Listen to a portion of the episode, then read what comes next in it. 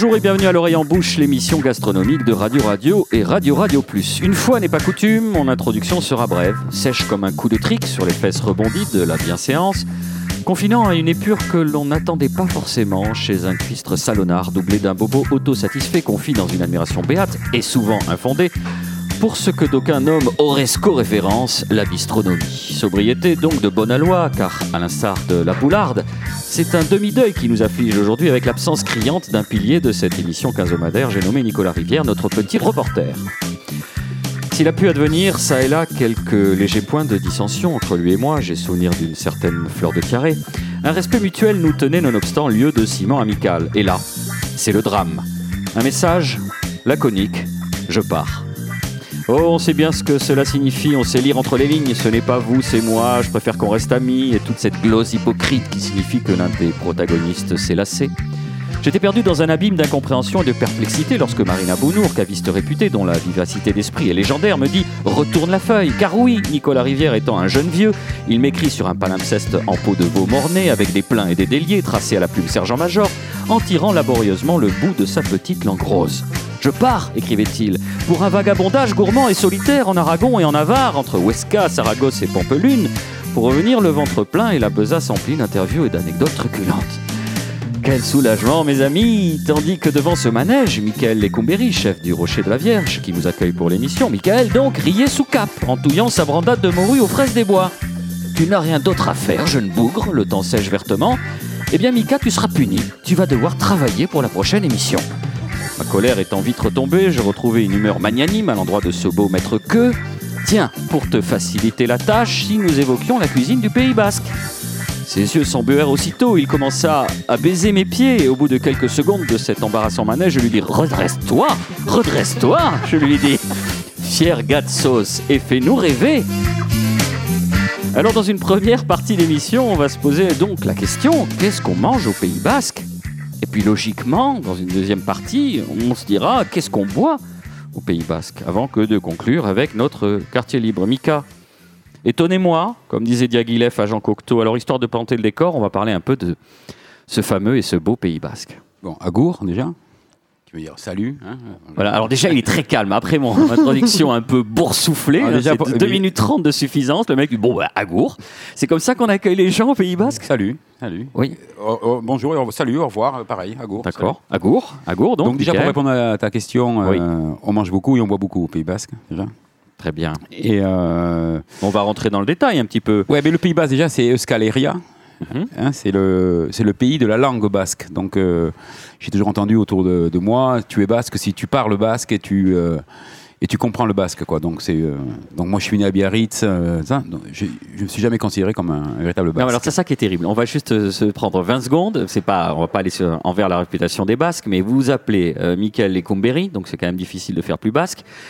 Et euh, on vous a dit non, vous n'êtes pas basque parce que tu parles pas, tu parles pas Ah, basque. ouais, non, oui. Je me, moi, je me considère pas comme un basque. Je suis né au Pays Basque. Ouais, d'accord. Voilà.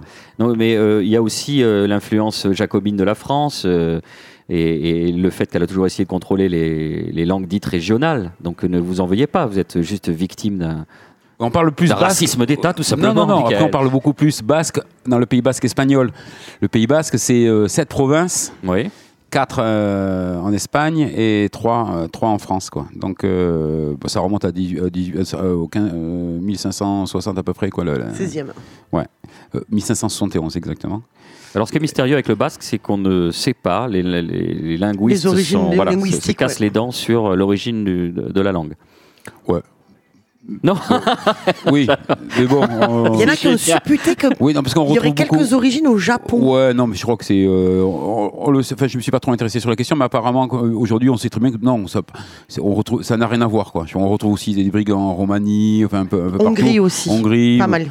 Apparemment, euh, oui, c'est pas la même source quand même euh, des langues indo-européennes, donc il y a une différence euh, de base. Mais on est en train de digresser, je vous vois faire la moue, euh, cher maître que. Bah, les- le- le- Il y a 3 millions d'habitants euh, de Basques déjà. Je, je continue un peu sur, sur l'historisme, le Pays Basque, tout ça quand même. Tout à fait. que les auditeurs savent peu de quoi on parle.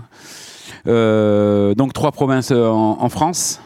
C'est On peut les euh, séparé, c'est euh, séparé par euh, La Dour par les Pyrénées. Les Et Pyrénées. la, et la Dour. Non, les Pyrénées surtout. Oui, pardon. C'est pour voir si vous suiviez. Euh, Vous avez bien bossé hein, sur le Pays Basque. hein Pays Basque, donc les quatre provinces espagnoles, c'est la Biscaye, le Guixbu- Voilà. D'accord. euh, la Lava et la Navarre. Euh, en France, c'est le Labour, la Petite Navarre, enfin la Basse Navarre et la Soule. Voilà.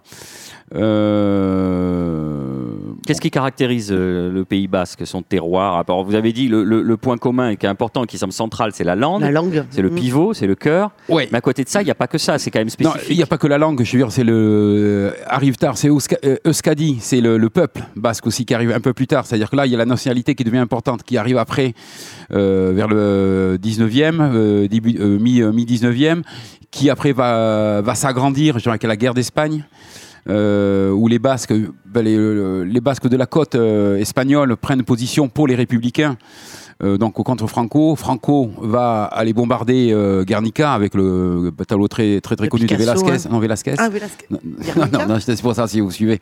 Non, c'est Picasso. oui. Ouais, voilà. Les blagues basques de Michael. Lecumberri, garantie. euh, Bien sûr, de Magritte, c'est bien connu. voilà. Donc là, tout ça va, s'am- va- va s'amplifier. Euh, pour les remercier, les républicains vont donner l'indépendance, enfin une certaine indépendance à, à ces, euh, ces provinces à ces de- provinces, à, à ces provinces. Euh, donc la, la question, c'était oui. que, euh, Qu'est-ce qui bonjour. caractérise le, ce- le- le Pays Basque en dehors de la langue?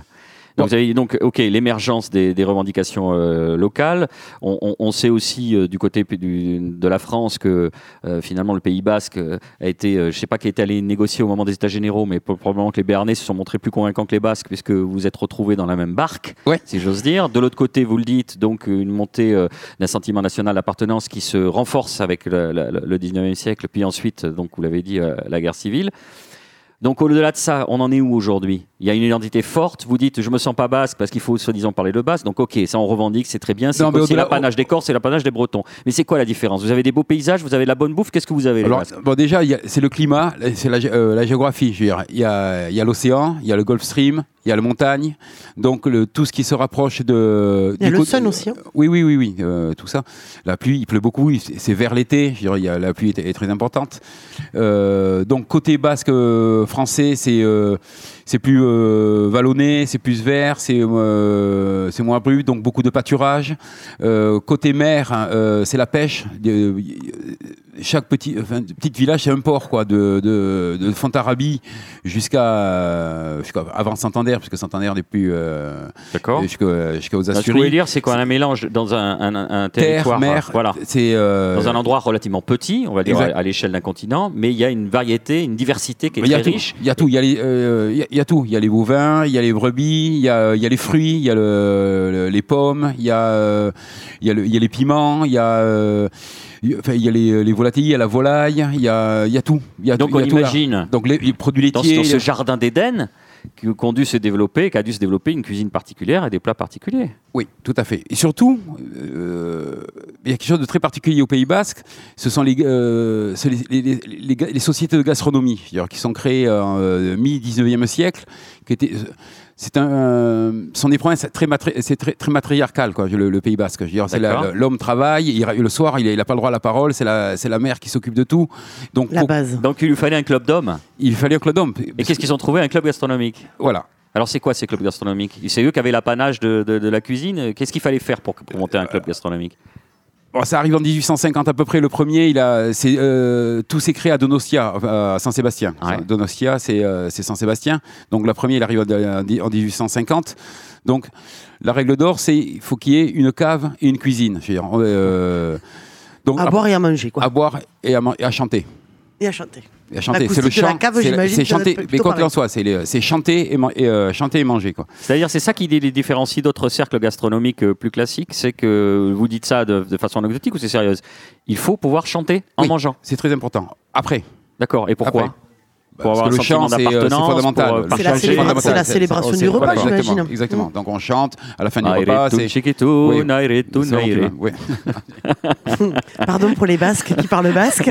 Donc le, principe, il est, il il tout simple. C'est un homme cuisine, chacun son tour. ils ne payent rien et c'est tout le monde qui, a- qui amène à manger. Donc il y a un pêcheur, il amène le poisson, on on fait la cuisine du marché. Donc c'est, en plus c'est une cuisine vraiment euh, locale, Locale.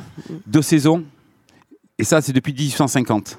Donc il faut s'imaginer, on baigne, le Pays Basque baigne dans tout ça depuis euh, vraiment ces années-là, où la, la- la gastronomie est présente. Donc l'origine de cette culture culinaire, elle vient de ces. Moi, je pense qu'elle vient vous- de- Vous la datez de ces, de ces clubs, de ces cercles. Oui, sur- et on le voit maintenant. Je veux dire, la, la- la- la gastronomie, elle est. euh, Saint-Sébastien, euh, il y a 3, 3 étoiles, je crois 3 ou 4, 3 Oui, étoiles, il y a oui. 18 étoilés, enfin c'est euh, sur la région 17 Et comme par hasard, c'est Donostia qui a, où, euh, il y a 500 clubs à Donostia, euh, Saint- euh, Saint-Sébastien. À Saint-Sébastien. Mhm. Il y a 1500 à peu près euh, sociétés gastronomiques au Pays Basque. Elles sont, elles Donc vous avez probablement raison, d'autant qu'il y a la première université gastronomique au monde euh, à Donostia, à Saint-Sébastien. Ouais, En tout plus. ça. Donc ça vient de cette. euh, Moi, je pense. Euh, Après, oui, je pense pas que la gastronomie soit née en 1850, mais qu'effectivement, elle s'est pérennisée grâce à Mhm. ces associations. Qu'elle Et donc, qu'est-ce qu'elles nous ont donné Qu'est-ce qu'on faisait à l'époque et qu'on fait encore aujourd'hui? On va commencer avec les bons petits plats maintenant. Je me regarde parce que j'ai la bave non, mais après, a- on fait tout euh, un, un peu, un peu partout. Je veux dire, le- vous, allez, vous allez à Lekeitio, qui est certainement pour moi un des, un des plus bels endroits, euh, qui est juste avant Bilbao. Euh, après Saint-Sébastien, entre Saint-Sébastien et Bilbao, là c'est la c'est la patrie du euh, c'est le marmitaco quoi. Donc euh, par- pourquoi? Parce qu'il y a du thon, on pêche le thon. on depuis, explique ce que c'est le marmitaco. Marmitaco, c'est une, une, petit une taupe de thon. Ouais, voilà, c'est- on va dire piment, petit thon, piment vert, enfin tout ce qu'on trouve là. ail, Ouais, moi je mets pas de tomates, mais on Vous peut mettez des de pommes de terre en dés ou pas? Je mets des pommes de terre. Ouais. Euh, piment, euh, poivron vert. euh, après, je rajoute moi du piment, mais c'est là-bas, c'est ça, c'est oignon, piment vert, poivron vert et, et du thon. Par exemple. Après, vous allez aller à, vous allez à Saint-Jean-de-Luz de l'autre côté, c'est le tiro, c'est la soupe de poisson. Donc chaque endroit, vraiment, on cuisine ce que l'on a euh, Sous la main. Sous la main. C'est pour ça que ça n'a rien à voir. Je vais faire un saut. Souvent, on me dit ouais, Toulouse, il y a plein de restaurants. Toulouse, c'est pas une ville de gastronomie, il y a rien. euh, Donc, euh, ça peut, on peut pas. euh, Elle est au Petit milieu. En fait, elle est au milieu. de elle est au milieu. Oui. Elle est au Petit milieu, au passage. Elle est au milieu de Donc, Non, mais on a pas- compris Non, une mais après, situation exceptionnelle, l'émergence d'une gastronomie euh, favorisée probablement par ces cercles gastronomiques. Vous avez no- no- nommé la deux plats Les mères, sont très importantes Ouais. parce que euh, la cuisine, euh, non, c'est deux choses aussi. Je parlais de la matricale, euh, mais la, la- la femme euh, cuisine tous les soirs. Enfin, voilà, Ouais. c'est c'est quand même. euh, Qu'est-ce qu'on mange d'autre? Parce que vous nous avez donné un peu, de, un peu une envie. Tu, euh, voilà, Turo, c'est quoi alors La soupe de poisson, là c'est... bah, vous prenez les poissons que vous pêchez, c'est comme une soupe de poisson, comme une bouillabaisse. quoi. C'est la Mais bouillabaisse C'est la basque. bouillabaisse euh, de Saint-Jean-de-Luz, ouais, basque. Ouais. Oui, oui, oui, De- c'est basque. Après, vous allez Ils mangeaient ça sur leur bateau pendant la pêche à la morue, il me semble. Exactement. Exactement. Hein Oui, oui. C'est Oui, pas mal, hein c'est pas mal. Bon, et un plat qui revient souvent euh, dans votre, euh, dans votre imaginaire personnel, c'est la Shoah. Enfin, moi, personnellement, c'est plus le chipiron euh, dans ma Que, que la Shoah. D'accord, alors on le met de grand-mère, côté, euh, la ma Shoah. le plat. On va- on va- Non, non, on non, mamie, ça. mamie. Mamie les Kumberi. Non, Den. Ah, pardon. Qu'est-ce qu'elle faisait, les chipirons Racontez. C'est chipirant à l'encre, quoi. Ouais. Donc c'était. euh, donc Vous savez, elle a pris, à ses enfants. ce qui vous semble évident, pour nous, ne l'est pas forcément. Donc, un petit peu plus de détails, c'est bien. Vous trouvez des chipirons, vous n'allez pas en trouver des chipirons, vous allez trouver des petits calamars, mais euh, qui, ne- sont pas des chipirons. Quoi. Les chipirons, si vous en trouvez pas cher, vous allez vraiment, vous allez à Fontarabie, vous allez à Alcampo, qui est un supermarché. Je le point une fois, j'ai fait la pub, c'est un supermarché, c'est rare. Mais vous avez des petits, des chipirons à 4 euros le kilo, pêchés vraiment dans le, c'est 4 euros le kilo, quoi. Euh, D'accord. Et quand j'en trouve ici euh, dans le marché, c'est 18. Non, mais ça, 20. c'est 18 ou normal. 20, C'est l'offre et la 25 demande. Voilà. Vous expliquiez tout à l'heure qu'il y avait la montagne et la mer là-bas. C'est normal qu'ici, à Toulouse. Donc vous prenez les petits chipirons, on essaie de garder la poche, il faut pas l'enlever. D'accord. C'est très important. Quoi. Je veux dire, on, on ouvre le chipiron, on enlève vraiment ce qu'il y a à l'in- à l'intérieur. C'est pas des, euh, moi c'est agréable, moi j'aime bien le faire ça. Et on les fait cuire très, très doucement, très doucement. Et les petites poches vont se détacher, on les, on les enlève, on les réserve. on les réserve. Là on les fait, reven- on fait revenir avec des, euh, des oignons, Mmh. des petits oignons, de l'ail, euh, De l'huile d'olive. de- L'huile d'olive, Oui. oui. oui, oui, bien sûr. Ouais, l'huile d'olive. Non, mais pour ceux qui voudraient même du beurre. Ouais, moi, surtout nous on pas. met pas de sauce tomate, mais on, on met du concentré de tomate. D'accord. Euh, et ensuite, on perce ces petites euh, petites poches d'encre. Et là, on laisse mijoter pendant deux heures, trois heures. Enfin, on, s'en fiche. Et à la fin, on, on rajoute, ma grand-mère rajoutait un petit verre d'armagnac. Histoire d'eux. Histoire hein, d'eux. Pour la route. Et voilà, à consommer le lendemain, c'est deux fois meilleur. Encore meilleur. Comme un ragoût, Voilà, en fait. exactement. Tous les ragoûts, c'est toujours meilleur euh, Exactement. 24 heures après. Et la Shoah, pourquoi vous n'êtes pas fan Si, si, euh, j'adore la chewa de veau. Euh, après, l'inconvénient de la chewa de veau, partout où on va manger de la chewa de veau, c'est la, la de la- très touristique. hein, euh, c'est jamais bon. Quoi. Enfin, moi, Déjà, c'est haché ouais, au ouais, cutter et non haché à la main. Moi, ici, je le fais euh, au couteau, euh, une bonne pièce de veau. Euh, Donc du- un conseil, et là vous avez vous venez de soulever un point qui est intéressant, c'est que ça c'est le plat typique, il n'est pas forcément très bien réalisé. Si on veut de la typicité euh, sans se ruiner, euh, quel plat il faut viser et quel endroit euh, quel- Mais non, mais ouais, tout. Demain, non mais tout. Oui, oui. euh, de- de- demain, on dit gens qui veulent aller au Pays Basque. Moi, je leur dis, vous allez où? Il faut aller. Euh, vous allez à Bidaraï. C'est juste avant la vallée des Aldudes, juste avant euh, Saint-Étienne de Baïgori. Vous allez en haut, vous mangez en face de l'église. Vous avez le plat du jour. Vous allez avoir des riz d'agneau, cèpes et, euh, patates. Le un jour J, c'est le plat du jour. Et là, euh, c'est bon. Vous allez payer ça euh, 15 euros, 16 euros. Vous êtes le plus heureux du monde. Vous avez la plus belle vue au monde. euh, et voilà. Un peu plus loin, vous allez euh, acheter du fromage. C'est 15 euros parce que le Basque, beaucoup de Basques refusent maintenant de plus en plus l'appellation Osso Irati. On en parlera que- dans une deuxième partie. D'accord, ok. ouais. Mais- mais voilà, vous avez un fromage de, de- de fou à 15 euros le kilo. Vous prenez, euh, euh, la tome fait 1,8 kg. Vous êtes content pendant deux mois. Quoi. Il faut quand même qu'on qu'on crève l'abcès, euh, Michael, parce que c'est quelque chose qui, qui plane au-dessus de nos têtes comme un, un- un soleil qui veut du mal, quelque part. C'est ce fameux euh, gâteau basque qui m'a laissé un souvenir effroyable euh, dans les cantines scolaires. Essayez de me le réhabiliter en quelques mots, parce que moi, on me dit gâteau basque, je fais de l'urticaire. C'est très bon le gâteau basque. Bah, hein. Après, il y a deux versions. Bien hein. fait, c'est. Ouais, alors gâteau basque, ça veut tout et rien dire. Je veux dire, le, euh, le gâteau basque, est pas. euh, je ne sais plus comment on dit en basque, mais c'est euh, un faux nom, le gâteau basque. C'est le. euh, quand on, on, va se balader. Alors, mais effectivement, on voit gâteau basque partout, c'est pour le touriste, mais le, le- le- ça veut dire gâteau de la maison. D'accord. La, la- la définition, c'est gâteau de la maison. On, fait Donc, avec met le, tout- on le fait avec on le fait reste et on met fait 16 avec le reste. hein, parce que c'est basque. Non, et, et de l'amande, de l'amande. Donc euh, après, c'est un gâteau qui, faut- qui se prépare, qui se mange deux jours, trois jours après, qui se met pas au frigidaire. Les gâteaux de cantine dont tu parles, c'est donc c'est passé par le frigidaire, donc c'est devenu tout mou. Le gâteau basque, c'est croustillant autour, euh, et bien croustillant. Enfin, euh, et ça c'est frite, c'est une, une pâte. Aux amandes, euh, avec un peu de levure, euh, et au milieu une crème pâtissière. On peut mettre de la pomme, Ou on de peut mettre de la cerise, ou de la confiture de cerise- de Oui, cerise noire. de- euh, d'Issasou, mais ça aussi, on met ce qu'on veut, ce qu'on a, quoi. C'est pas. Alors effectivement, après, euh, aujourd'hui sur les marchés, c'est cerise noire d'Issasou ou, ou crème pâtissière, quoi. pâtissière, ouais. Crème pâtissière. Et pareil, moi aussi, quand je mange, je suis entière- entièrement d'accord avec toi. C'est, euh, il y a plus de, ils rajoutent, euh, je sais pas ce qu'ils mettent aux amandes, un, un truc de fou. Ça, l'amande ressort trop, quoi.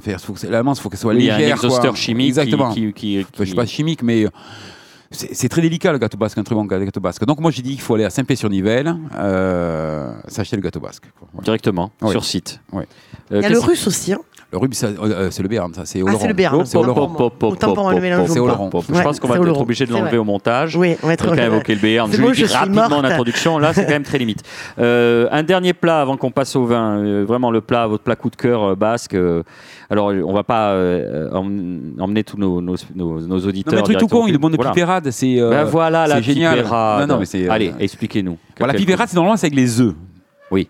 Un poulet Euh, basquez, on dit, le- il y a plein de gens disent le poulet basquez, c'est pipérade du poulet. Non, c'est pas pareil. Une Non. pipérade, c'est avec des œufs brouillés.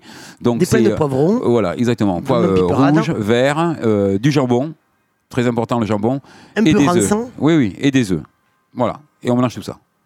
Les œufs arrivant à la fin, quoi. On fait cuire oignons, poivron rouge, jambon, tomates. On laisse ça euh, et puis on, puis on le laisse mieux c'est quoi. Et à la fin, vous, faites brouiller des œufs à l'intérieur. Ça, c'est la pipérade. que vous cassez sur la piperade. hein. Il faut préciser, voilà, c'est une fois que la piperade est cuite, vous Derrière, cassez hein. les œufs au-dessus des poivrons et là on remue un peu dans le système des pâtes thaï aussi thaïlandais où une fois que les nouilles sont cuites et tout ça, on casse les œufs au dernier moment et en fait c'est les- l'œuf qui va faire le liant en fait du pâte thaï. Et pour finir, le- après, un de mes plats préférés, moi, c'est le merlu koshkera.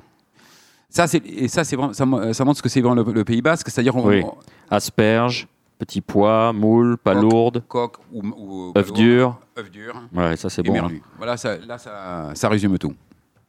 Parfait. D'ailleurs, euh, on va faire une petite euh. pause. On a notre réalisateur qui nous fait des grands signes. Je ne sais pas ce qu'il veut dire parce qu'en fait, il, bah, malheureusement, il a eu un petit accident du travail. Il a, que, que- enfin, il a des doigts qui sont un petit peu euh, engourdis. Alors, on va écouter un petit peu de musique et on se retrouve avec plaisir dans quelques instants.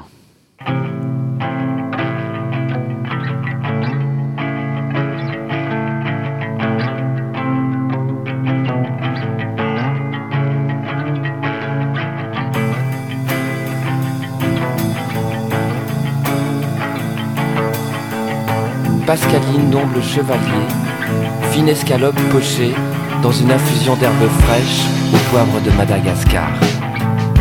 Gelée au vin de paille, bouquet d'écrevisses lié d'un sabayon au cédrat. Millefeuille croustillant au château Climas, 1995. Pressé de choux, cœur de bœuf et chair de tourteau, assaisonné d'un beurre fondu, cerfeuil et miel d'arbousier. une déclinaison d'asperges vertes et blanches. Pigeon Gauthier rôti entier puis terminé à l'étouffer dans un poivron rouge. Galette d'oignon cébette aux fruits secs. Miroir cassili de vin, échalote confite et traits de chocolat amer.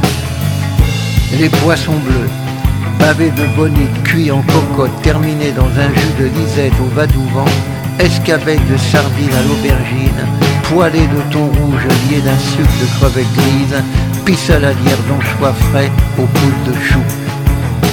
Les langoustines. Trois préparations de langoustines bretonnes. Grillées terre de sienne, en tartare et en mousseline. Infusion de crustacés au girolles liés de caroube.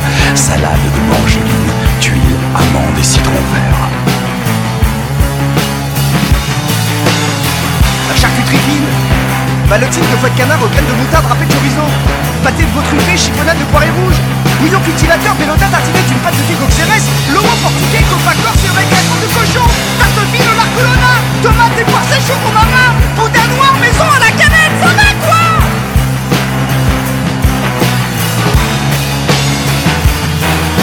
Le biscuit soufflé à la vanille. Vanille de Tahiti, cassade napolitaine Spirale de caramel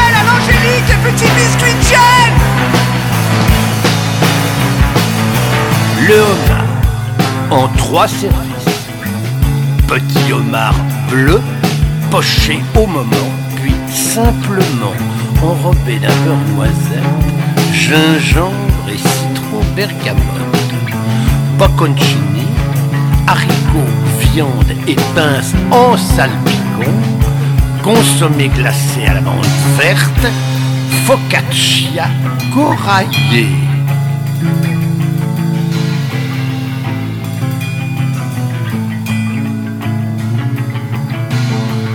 Le bar. Bar de ligne cuit entier en papillote au citron de menton. Jus de cuisson Jumper à l'orge perlée. Pulpe glacée de pommes vertes, coriandre fraîche et coco râpé. Le biscuit soufflé à la chartreuse. Liqueur verte des pères chartreux. Chartreuse jaune, paillettes et en gelée. Trois petites pâtisseries célestes. Un sacristain, une religieuse, un capucin. Amen. Vous êtes bien sur Radio Radio Plus en compagnie de nos chroniqueurs Marina Bounour et Michael Lecumberi. Nicolas Rivière est parti en reportage entre Aragon et Navarre. Et si vous prenez l'émission en cours de route, sachez qu'elle est consacrée au Pays Basque. Et cette question lancinante à présent, qu'est-ce qu'on boit, Marina? Qu'est-ce qu'on boit au Pays Basque? Il y Bah, a c'est une, simple, une- hein. une AOC, une AOP Ouais, il y a une AOP, Iroulegui, bien sûr, qui est malheureusement euh, très décrié comme beaucoup de vins du sud-ouest. Euh, voilà, dès qu'on dit le mot Iroulegui, souvent on pense à des vins euh, très capiteux, très tanniques pour les rouges ou très acides pour les blancs. En fait, ce qu'il faut savoir, c'est que quand même le terroir d'Iroulegui, c'est un des terroirs, pardon, les plus complexes. Ils ont énormément de sols différents on va aller sur des terroirs de schiste pour ceux qui sont le plus au sud et euh, des terroirs sablonneux pour ceux qui sont le plus sur les côtes, de l'argile de l'argilo-calcaire. Vraiment, il y a beaucoup, beaucoup, beaucoup de terroirs différents. Ça a été le premier vignoble avoir une véritable cartographie des sols qui a été demandée. Euh, donc du coup, voilà, c'est vraiment quelque chose de, de très, très complexe. Et donc du coup, voilà, c'est comme je dis à chaque fois, euh, le vin, il faut pas être obtus comme avec les gens. Euh, Il faut savoir être ouvert. En, en encépagement, les plus connus, on va être sur des petits gros mansins qu'on va retrouver beaucoup sur le Jurançon ou le Pacherinck pour les blancs et euh, vraiment euh, le fer de lance pour les rouges. On va avoir euh, euh, le Tanat qu'on va retrouver aussi sur Madiran et un petit peu étonnamment de Cabernet Franc qui est quand même le cépage roi euh, de la vallée de la Loire qu'on va retrouver euh, qui a une, une part belle euh, dans la région de l'Iroléguy qui va amener euh, des choses un petit peu plus sur la fraîcheur et un petit peu plus euh, sur les acidités que peut amener le Tanat. Voilà, donc il y a beaucoup de choses. Il y a beaucoup de jeunes qui, euh, qui arrivent. Beaucoup de jeunes, ouais. Comme euh, et- on, on revient sur Paris sur la- l'agriculture ou sur la, sur la culture. Je veux dire, C'est 30% des, euh, des agriculteurs ça, ont moins de 35 ans, je veux dire, et, euh, qui est nettement supérieur à tout ce qui est euh, Ouais. euh, au pays, enfin à la France. Ça veut dire quoi, Michael Lecumberi Il y a une réappropriation? Ah oui, on retrouve des fermes où il y a, on va tout retrouver euh, l'agneau, les, les- la volaille, Ils sont en le lait. polyculture très Ils souvent, sont- hein. Exactement quoi. Et euh, et c'est vraiment un retour de. Il y a vraiment peu, ça, 20 ans. euh, Alors après, c'est le propre, pardon, c'est le propre aussi de, de ces appellations qui ont été délaissées pendant longtemps. C'est vrai que voilà, Hérolegui, on a toujours fait du vin, mais en même temps, toujours en dilettante. Et c'est vrai que. Oh, comme- Faisons-nous des amis là encore. Non, mais c'est, enfin, pas y du avait tout une pas très une connue, question hein. euh, qualitative, mais c'est une- vrai que c'était pas très réputé, Il y quoi. avait une histoire très connue, comme on dit vinaigre en basque, et euh, on répondait Hirolegui. quoi. Et Donc, Roulegui, voilà. Et donc du coup, comme c'est des appellations qui ont été laissées un peu en désuétude, enfin même complètement abandonnées euh, depuis quelques années, euh, beaucoup de jeunes ont repris et surtout, et ce qui est plutôt bien, puisque étant donné qu'il n'y a pas eu beaucoup de culture intensive, ce sont des jeunes qui vont travailler en bio, en biodynamie, en nature. Donc du coup, on a des sols qui ont été quasiment jamais euh, euh, bastonnés, fracassés par des produits phytosanitaires. Donc on a des vins de jeunes personnes. oh, ils sont quand même pas nombreux. hein, ils sont une dizaine de viticulteurs. C'est quand même une toute petite appellation, mais qui voilà, qui ont une véritable volonté de travailler euh, ben, comme de vrais paysans, comme de vrais agriculteurs. Parce que malgré tout, même si c'était pas très connu, ils ont la chance d'arriver sur des terroirs un peu vierges presque en fait. Voilà. Et du coup, ça donne des vins euh, euh, de qualité et, et- de, et, de, et de surtout de personnalité. Dans votre volonté de faire découvrir ce beau Pays basque, Michael Lecumberi, vous faites euh, venir euh, régulièrement euh, différents artistes du vin ou de la charcuterie. Alors là, très récemment, Nicolas Rivière, qui évidemment dans l'ombre tutélaire plane sur cette émission, était venu interviewer deux vignerons qui étaient passés par chez vous il y a quelque temps. Il faut que je fasse que des questions ouvertes à, avec à vous. une parce que soirée sinon- basque où j'ai pas pu participer malheureusement, mais Ça qui va avait l'air très que, vous sympa. avez, euh, que tu as bien bossé aussi. Alors ça va, ça va être compliqué. Deux vignerons ont été passés à la question, je l'ai dit par Nicolas Rivière. Le premier d'entre eux, il s'appelle euh, Bichincho à Folle. On l'écoute parler Très, avec très bon, on peut- euh, très très bon blanc. Il fait que du blanc, un, un hectare. Et il fait que du, il fait du cidre et du blanc. Non, Voilà. Il se Si, définit il fait comme du vigneron cidre. cidrier. Ah d'accord, pardon. Oui, Ouais. oui. Ah bah, vous, allez, Vigneron cidrier. vous allez écouter si j'arrive à mettre le son. Écoutez. Bichincho, bonsoir. Ouais, bonsoir. Avec euh, Pascal, vous êtes installé à Jacques-Sou, qui est euh, au nord-est de Saint-Jean-Pied-de-Port, c'est ça? Sur l'appellation Iroulégui. Vous êtes vigneron cidrier ou cidrier vigneron? Alors, est-ce que c'est le cidrier qui a pris le dessus sur le vigneron ou l'inverse? Ou est-ce que finalement les deux métiers sont euh, assez semblables en quelque sorte? Ouais, c'est ça. C'est vraiment semblable en ce sens que on regarde la pomme avec un regard de vigneron. On a fait un, travail qui nous prendra plusieurs vies. On l'a entamé quand on a démarré euh, il y a une quinzaine d'années maintenant, d'identification des variétés locales. Au travers ces variétés, au travers la diversité des sols qu'on a sur nos piémonts pyrénéens, l'influence océanique, l'influence de la montagne, tout ça, ça, crée un panel d'éléments qui font que, avec un regard de vigneron, on peut amener les fruits en bouteille sur les révolutions, le passage de la fermentation, à avoir en bouteille quelque chose qui peut s'appeler cidre, qui peut s'appeler vin, qui peut s'appeler vin de pomme, qui peut s'appeler jus de pomme même. Euh, Le jus de pomme est une vraie cuvée à part entière pour nous. Alors vigneron parce que comme ça on comprend qu'on fait du vin, cidrier parce qu'on comprend qu'on fait un peu de cidre ou du moins qu'on travaille de la pomme sous ses différents aspects. C'est l'alliance de ces deux métiers-là avec un même regard. Est-ce que la pomme se travaille de la même manière que le raisin? Les principes sont les mêmes. On a un fruit qui donne un jus de fruit qui va fermenter, qui va donner quelque chose qui a de l'alcool. Après, les règles du jeu sont très très différentes. Pour faire un vin, le passage du jus de raisin au, vin contenant de l'alcool, n'ayant quasiment plus de sucre, il est relativement rapide. Pour le cidre, pour les vins de pomme, il va être le plus lent possible. Et tout notre travail de cidrier, il est là. C'est de rendre le plus euh, long possible ce travail de transformation, de passage d'un jus de fruit à un vin de pomme ou un cidre, super long. Ça va prendre au minimum 5 ou 6 mois. Ça peut prendre, on a des fermentations sur euh, notamment les oxydatifs qui vont durer plus d'un an. Les pommes à cidre n'ont qu'une chose de différente avec les pommes dites à couteau. C'est juste qu'elles sont mûres à partir de l'automne et de l'hiver. C'est simplement le fait qu'il fasse froid qui nous aide à piloter les fermentations lentes. Alors Bichincho avec Pascal, vous faites aussi du vin, un hectare en Iroulégui, 100% tanat, donc Iroulégui rouge que vous produisez. Comment vous définiriez ce vin que vous produisez d'ailleurs en très petite quantité et à très faible rendement Ouais, on, le- cache un peu, mais le tanat, c'est un gros charmeur. Il est capable de, de- d'exploser en fruits. C'est vraiment, euh, ça peut être souple, soyeux, tout ça, mais bien sûr des vins assez complexes, assez riches, évidemment. Mais il y a ce côté-là, ce côté fruit. J'adore déboucher un tanat, mais ressentir des années après le fruit qu'on avait le jour des vendanges au-dessus de la cagette de raisin. Quand on arrive à ça, on a gagné. On, prend son pied avec ça. Quoi. Mais il a un sacré caractère quand même. Si on le prend à défaut, euh, j'entends le ramasser trop tôt, euh, le brusquer, aller chercher trop loin quand il est en cuve, ou ne pas respecter la vigne tout simplement euh, au départ. On peut vite arriver sur des vins un petit peu rustiques. Voilà, comme souvent la réputation du Tanat. hein. Il ne faut pas s'arrêter à ça. Franchement, le, le Tanat, voilà, c'est le charme, le, charme du raisin, le charme du fruit. Euh, voilà. Beaucoup de vignerons, en même temps, les vignerons à Irouléguy sont pas très nombreux, mais la plupart m'ont dit que le Cabernet Franc pourrait apporter davantage de choses s'il est, si l'AOC, si l'AOP autorisait des proportions plus importantes, parce qu'ils ont l'impression que ça se marie davantage avec le terroir d'Irouléguy. Est-ce que c'est un point de vue que tu partages? Je pense que chaque cépage est capable de s'exprimer de façon merveilleuse pour peu que, euh, corresponde au, sol sur lequel il est planté, pour peu que le vigneron respecte euh, euh, ce fameux couple du sol et du cépage. Il y a des, des 100% Tanat et des 100% Cabernet Franc sur l'appellation Irouléguy qui est qui fait que 250 hectares.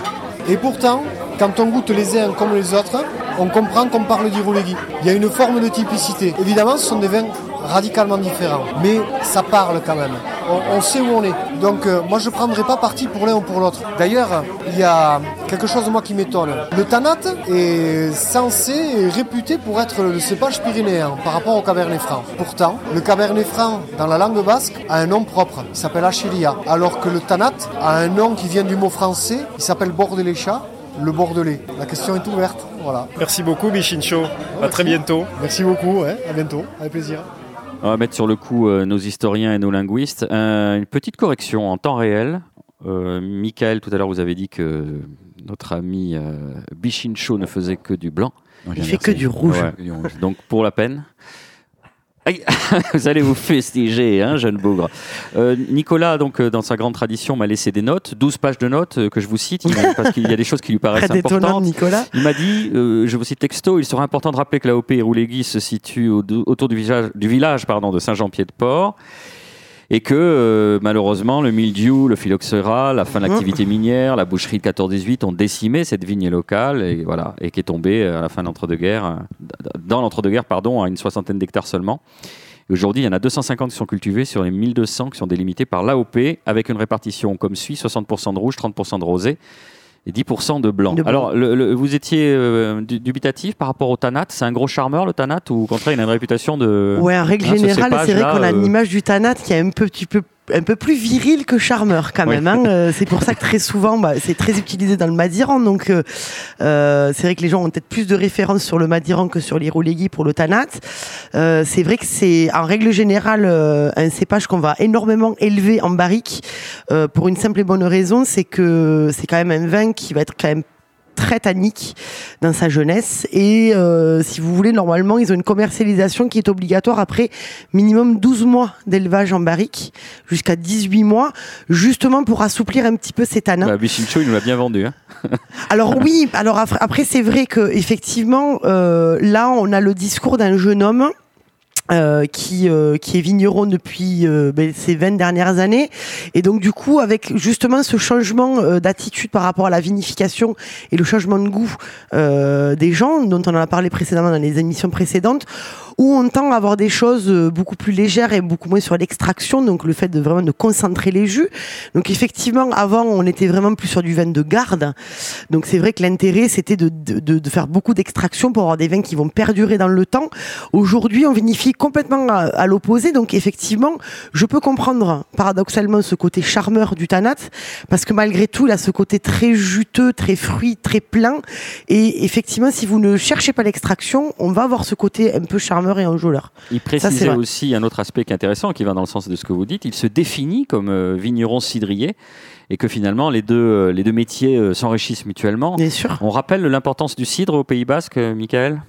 Bah oui, des deux côtés en plus. Donc ils, n'ont rien à voir. C'est-à-dire le, le- le cidre basque espagnol, il est pas, il est très peu gazeux. Puis, les cidres- puis ça remonte aux cidreries. Je veux dire, les cidreries c'est euh, 18e siècle. Enfin, je veux dire, les, euh, de- le- tous les popu- le populaire allait dans les dans les cidreries, Mhm. les, euh, les couches euh, supérieures allaient au casino et dans, les, dans les grands cafés. C'est un peu le vin du pauvre en Ouais, fait. exactement. Ouais, et puis on cultivait surtout le, le, le, le fruit, pas pour le manger. On cultivait Non, c'est pas fruit. des pommes au couteau comme il dit. Ouais, ouais, exactement. voilà, c'est des pommes vraiment de, de vinification. De- vinification. Donc avec une des variétés enfin, de, euh, très nombreuses. Je crois qu'ils en parlent. euh, il va en parler. euh. Il paraît que ce sont les Basques Il en- qui il ont en fait parle, euh, oui. découvrir Oui, le, mais, le oh, cidre normand. Oui, ils forment les Normands. Ils ont formé encore les Normands et euh, même il y a. euh, oui, oui, tout à fait. En 1189, il y a un règlement euh, qui apparaît, le premier règlement écrit sur les pommerets dans le labour.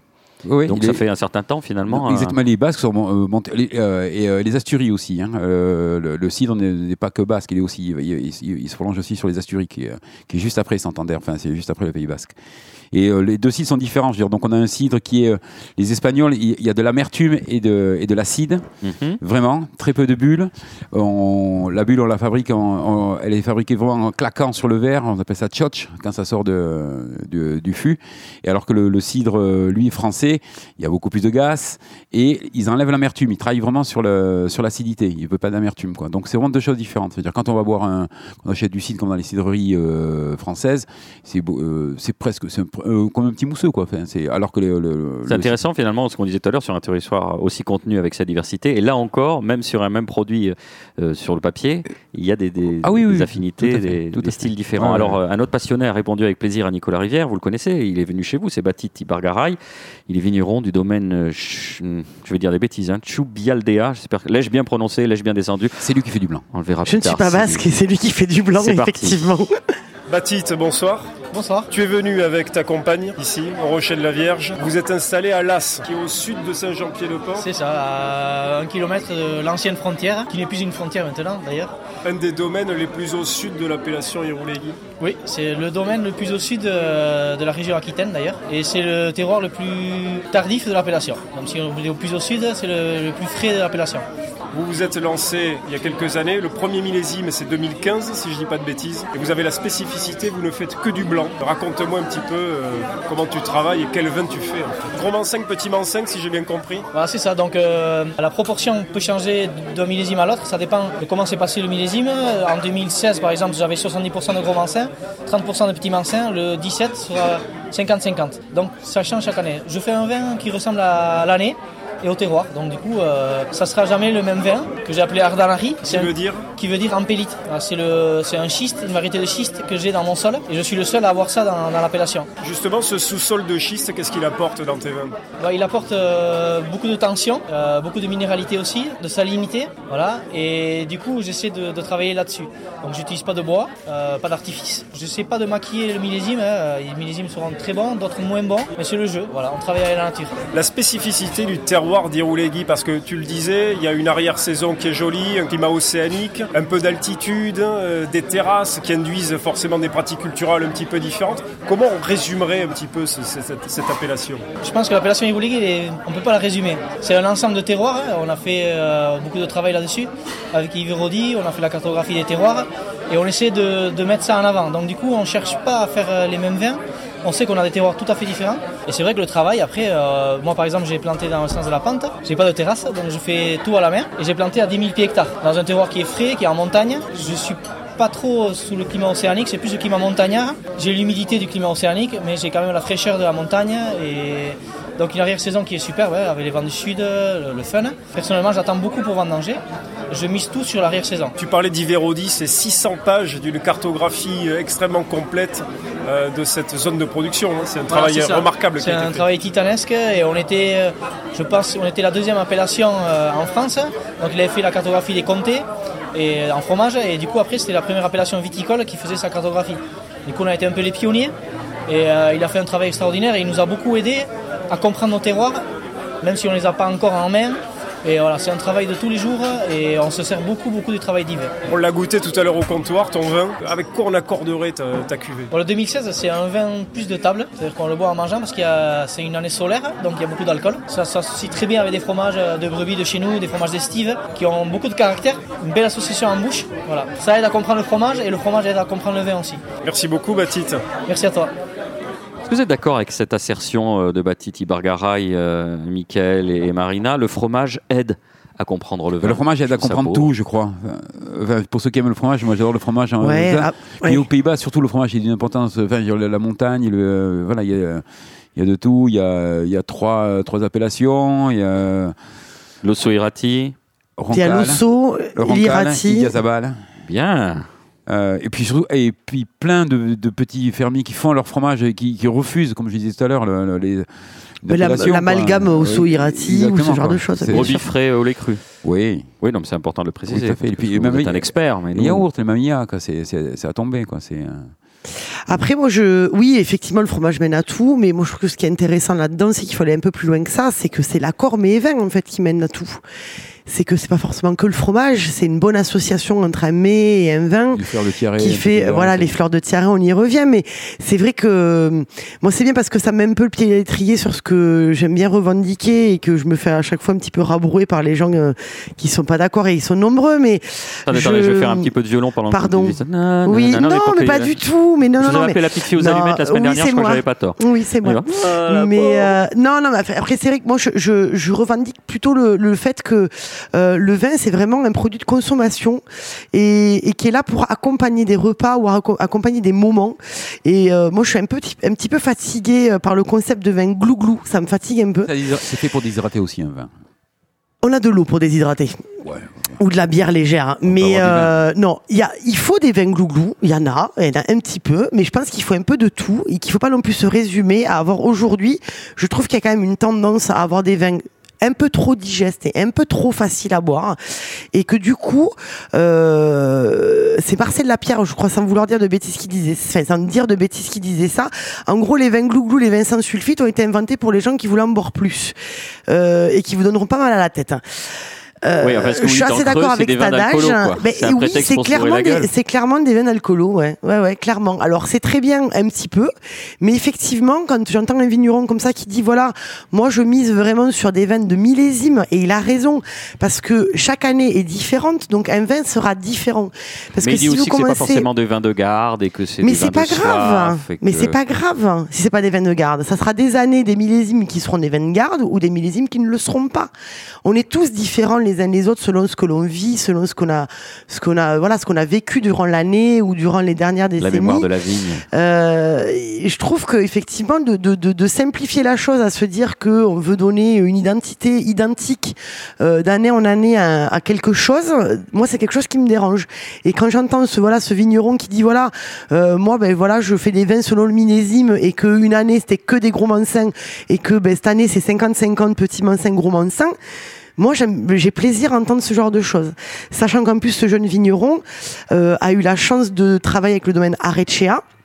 Euh, et qui lui a, qui lui a euh, transmis des petits mansins et des gros mansins de son domaine, hein, qui est un très très grand domaine en Iroulégui, et qu'il a replanté dans, dans, son vignoble, qui est un vignoble de schiste.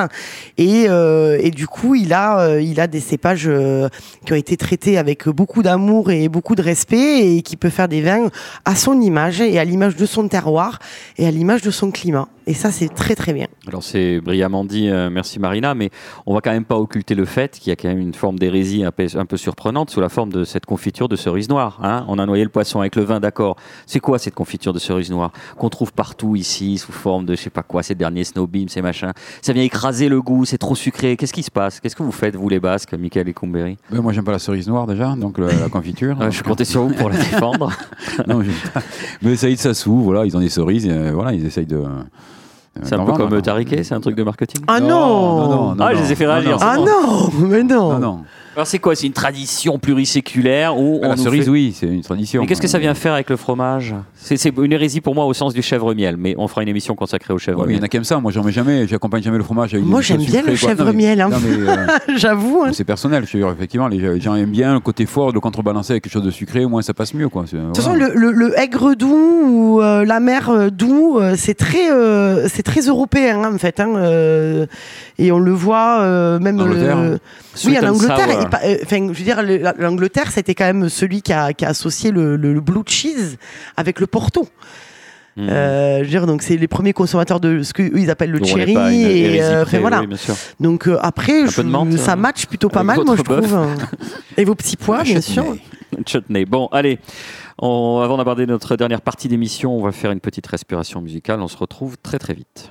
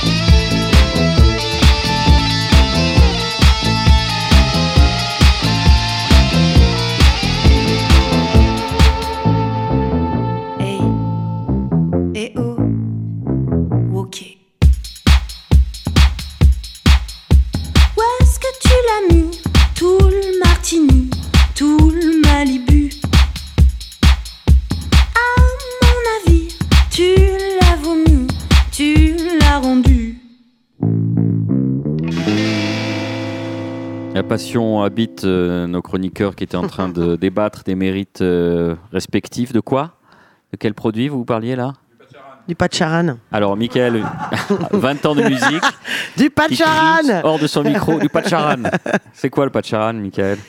Bah, c'est un alcool à base de, de, de, de baie qui est un- Prunelle qui sauvage, à base d'anis, de couleur rouge, carmin violet. Quand Ça vous peut- savez ça peut pas, vous demandez. Ça peut être délicieux. Ça peut être très, très bon, j'ai hein, une petite monsieur. anecdote. On était à, à Leketio euh, en plein été. Il y a le championnat, de- c'est tout le village qui vient. Chaque famille fait le marmitaco et la, la- la place est fermée et on avait réussi à se faire inviter, euh, je sais pas comment. Et alors, euh, et on goûte et à la fin, euh, il y a à peu près une centaine de marmitacos. Euh, tout le monde goûte, on se le passe. hein. Euh, on est donc le, me- le meilleur euh, est félicité. Et à la fin, il y a toutes les familles qui sortent leur pacharan, qui euh, comme le marmitaco, qui font et tout le monde pose ça sur la table. Donc tout le monde finit euh, sur la plage à 5 h de l'après-midi. euh, Bourré. ouais, bourré. bah oui, il faut préciser quand même. D'ailleurs, si vous aimez les eaux de vie, euh, il y a le domaine euh, d'Étienne Brana, Brana. qui fait des eaux de vie remarquables. Et, relégué aussi.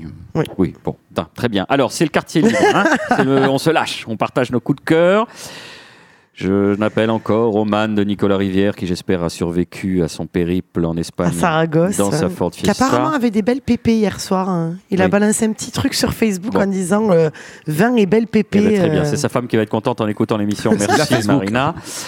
Alors, des adresses qui nous sont données par euh, ce bel absent, Nicolas Rivière. La première, il en avait parlé dans une précédente émission, c'est Arantxa-Léac à Cibourg. Le chef Ramuncho Courdet. Comme il, alors, je cite, un restaurant de poisson absolument incroyable, la plupart cuit au feu de bois, ce qui est assez rare en France. Fabuleux, je cite encore hein, Nicolas Rivière, c'est pas apocryphe, c'est authentique, c'est dans le canon. J'ai là-bas quelques-uns de mes plus grands souvenirs de table. C'est pas peu dire, hein, étant donné le fait. Connaissant Nicolas. connaisseur. Impossible de parler du Pays Basque sans évoquer l'hôtel des Pyrénées de la famille Arambide à Saint-Jean-Pied-de-Port, qui fut longtemps l'une des meilleures adresses de Lièvre à la Royale de France et de Navarre, et en l'espèce, il a le droit de le dire. Grand souvenir également chez Pilou à Biarritz, c'est ce que vous confirmez Oui, gin tonic, excellent. Si la cuisine n'est pas spécifiquement basque, Les meilleurs belle gin, de gin tonic de Biarritz sont chez Pilou. c'est très basque le Et, gin euh, tonic, c'est bien connu. Non, mais c'est-à-dire, chez Pilou, c'est super bien parce que c'est une cuisine familiale le, le- le midi, euh, pas cher, menu à entrée plat dessert à 15 euros.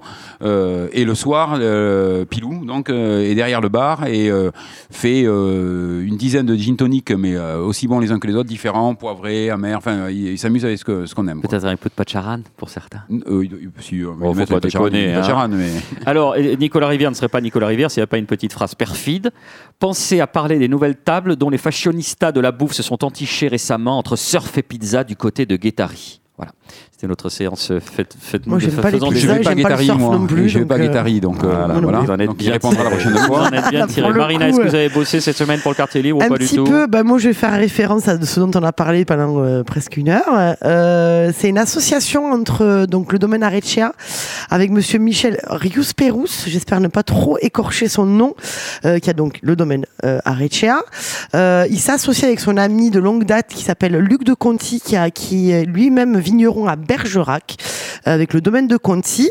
Tous deux travaillent en bio, biodynamie, tout ça, tout ça, donc que des choses qui vont bien.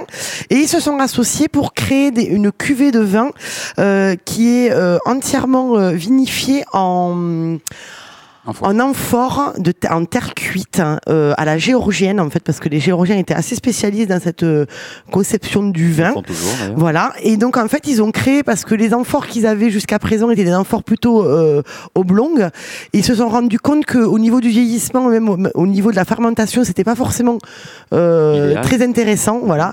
Parce qu'en fait on va avoir euh, ce qu'ils cherchent à avoir c'est vraiment un mouvement euh, dans la cuve. Et donc du coup ils ont fait créer euh, par des potiers typiquement basques euh, des, des, des amphores euh, complètement rondes qui s'appellent des dolias euh, du mot dolium en latin qui veut dire amphore. Et donc voilà ils se sont associés tous les deux pour faire euh, pour faire des cuvées en blanc et en rouge.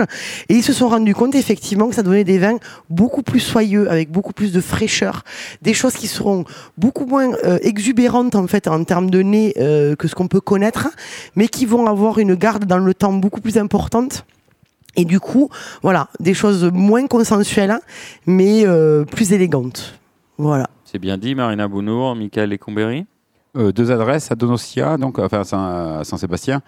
Euh, très classique, tapas, pinchos, très très classique. On n'a euh, pas, on serveurs- pas parlé des pinchos, mais bon. Non, mais je peux en parler un peu là.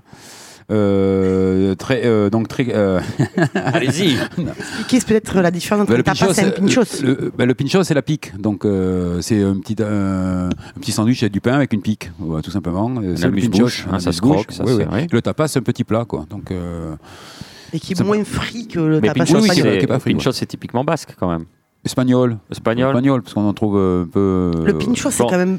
Moi, Ouais, mais on en trouve plus loin aussi, dans les, Ouais. dans les Asturies, tout Après, ça. Donc, euh, pincher, chez nous, pincher, ça veut dire euh, attraper avec les doigts, enfin vraiment piquer. Et le tapas, au départ, c'est très petit. Le tapas, c'était on recouvrait le deux morceaux de pain, les verres, pour pas que les mouches tombent dedans. Donc c'est euh, c'est ça le tapas, taper, euh, euh, couvrir. Et euh, donc c'est une petite adresse euh, place de la Constitution. Ça fait un coin. C'est le plus, c'est très classique. Ils sont tous, les serveurs sont tous mignons. Ils sont tous, ils sont bien habillés. C'est délicieux. C'est euh, Chimista. C'est Oui. euh, Chimista. Et ensuite, une autre. euh, euh, on va arrêter sur celle-là. hein. Allez là, c'est super bon. C'est délicieux. Qu'est-ce qui vous a pris d'un seul coup?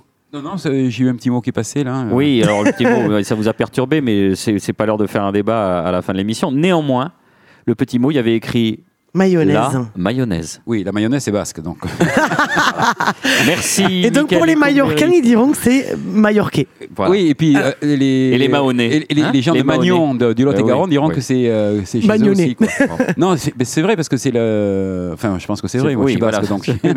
J'aime bien le c'est vrai, l'affirmation. Parce que le Hein premier livre basque écrit en basque, il date de 1850 et il y a la recette de- s'appelle la bayonnaise, qui est un petit un jaune d'œuf avec de l'huile et à la fin on monte avec on rajoute un petit un peu de jus de citron. Ça s'appelle la bayonnaise. Donc euh, je suis persuadé qu'au fil des ans, c'est devenu la mayonnaise. Écoutez, on, va lancer nos meilleurs limiers là-dessus. Merci euh, d'avoir été avec nous. C'est fini pour aujourd'hui. Euh, merci Marina Bonneau, Michael et Nicolas Rivière. Merci Antoine Maignan pour la réalisation. Vous nous retrouvez sur le 106.8 de Radio Radio et Radio Radio Plus à la faveur des rediffusions et ainsi que sur le web radio radio toulouse.net. On est écoutable en balado-diffusion sur iTunes, SoundCloud, Mixcloud. Vous tapotez avec vos doigts hésitants l'oreille en bouche dans le champ de recherche. Enfin, je vous rappelle ce qu'écrivait Victor Hugo.